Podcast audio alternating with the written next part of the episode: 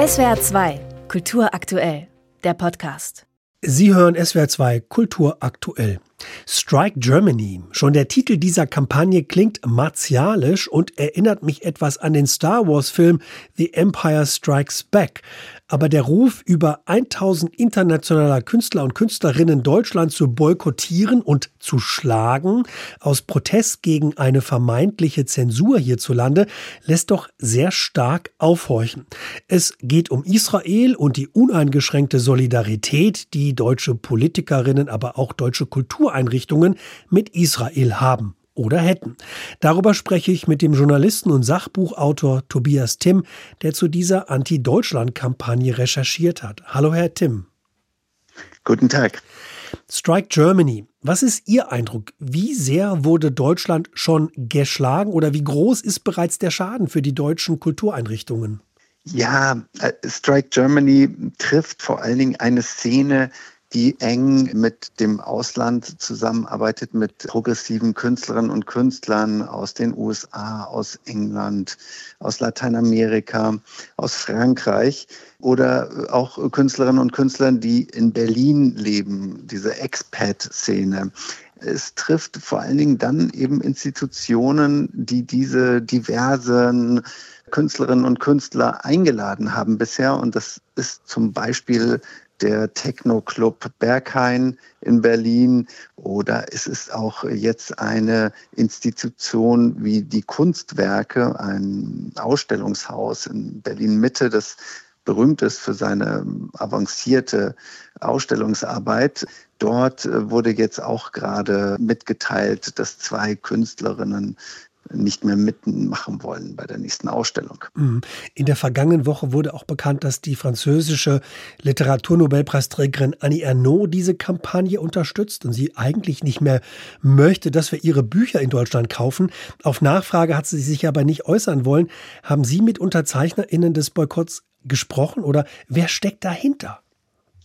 Ja, ich habe versucht, äh, Kontakt aufzunehmen zu den Organisatoren dieses Streiks und hatte einen kurzen äh, E-Mail-Wechsel bisher nur. Fragen wurden nicht beantwortet.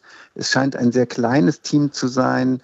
Es scheint ein Team zu sein, das äh, vielleicht sich irgendwie in der Nähe von BDS bewegt, also der Boykottbewegung gegen Israel.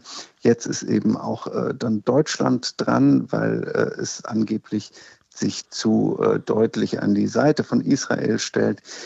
Lustig ist in diesem Zusammenhang ja eben doch, dass Annie Ernaux zwar diesen Aufruf zum Streik unterschrieben hat, aber ihre Bücher äh, weiter verkaufen lassen will in Deutschland und auch ihre Stücke weiter aufführen lassen will. Also nicht so wahnsinnig konsequent.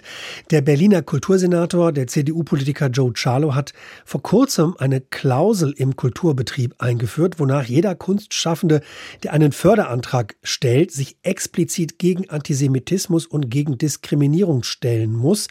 Das hat die Branche anscheinend irritiert und Künstler wie Wolfgang Tillmanns oder Künstlerinnen wie Hito Steyerl, die haben dagegen protestiert. Was braut sich da denn gerade zusammen in Ihren Augen? Ja, diese Antidiskriminierungsklausel ist auch rechtlich umstritten. Es ist eben die Frage, ob man so etwas, so ein, ein, ein großes und, und äh, schlimmes Problem wie den Antisemitismus im Kulturbetrieb mit einer Klausel bekämpfen kann. Das hat jetzt auch Joe Cialo selbst gesehen. Er hat gerade eben im Kulturausschuss des Berliner Abgeordnetenhauses angekündigt, dass er diese Klausel, die er äh, in einer kleinen Blitzaktion eingeführt hatte, dass er die jetzt erstmal aussetzt und in die Kommunikation, die Diskussion mit den Künstlerinnen und Künstlern und den Institutionen treten will. Er will eben jetzt doch versuchen, die Leute mit an Bord zu holen, um dieses wichtige Thema richtig anzugehen.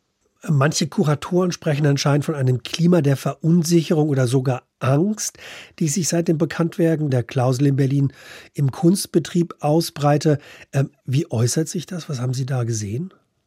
Nun, diese Klausel hatte eben äh, zu der Verunsicherung geführt, dass man nicht genau wusste, wo fängt Antisemitismus an? Wo äh, hört Kritik an der israelischen Regierung auf?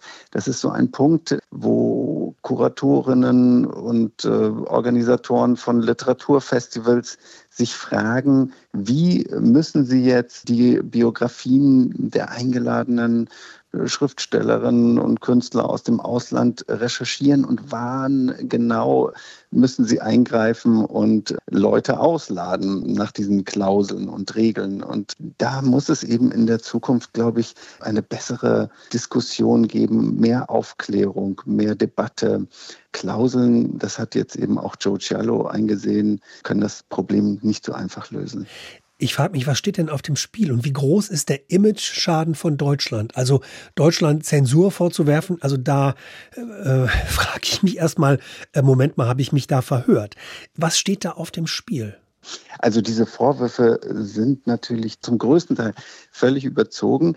Sie kommen aber eben auch aus einem Milieu, das sich nicht mit äh, den deutschen Medien unbedingt äh, informiert, sondern das sind äh, Menschen im Ausland, die bekommen dann nur einzelne Fälle über Instagram vielleicht vermittelt mit. Und das führt jetzt schon dazu, dass auch wichtige Künstlerinnen und Künstler absagen, aber aus den falschen Gründen, wie mir scheint. Es gibt keine Zensur in Deutschland in dem Maße, wie Strike Germany behauptet. Es gab alle allerdings auch einige Cancel-Vorfälle, das muss man schon sagen, auch gegen jüdische Künstlerinnen und Künstler, weil diese sich angeblich zu wenig von der Hamas distanziert hätten. Da muss man in dieser Debatte eben sehr genau hinschauen und äh, in Zukunft nachdenken, überlegen, klüger handeln. Ja, gutes Wort. Unter dem Titel Strike Germany rufen internationale KünstlerInnen dazu auf, Deutschland zu boykottieren. Und darüber habe ich mit dem Journalisten und Sachbuchautoren Tobias Timm gesprochen. Vielen Dank, Herr Timm. Vielen Dank Ihnen. SWR 2 Kultur aktuell. Überall, wo es Podcasts gibt.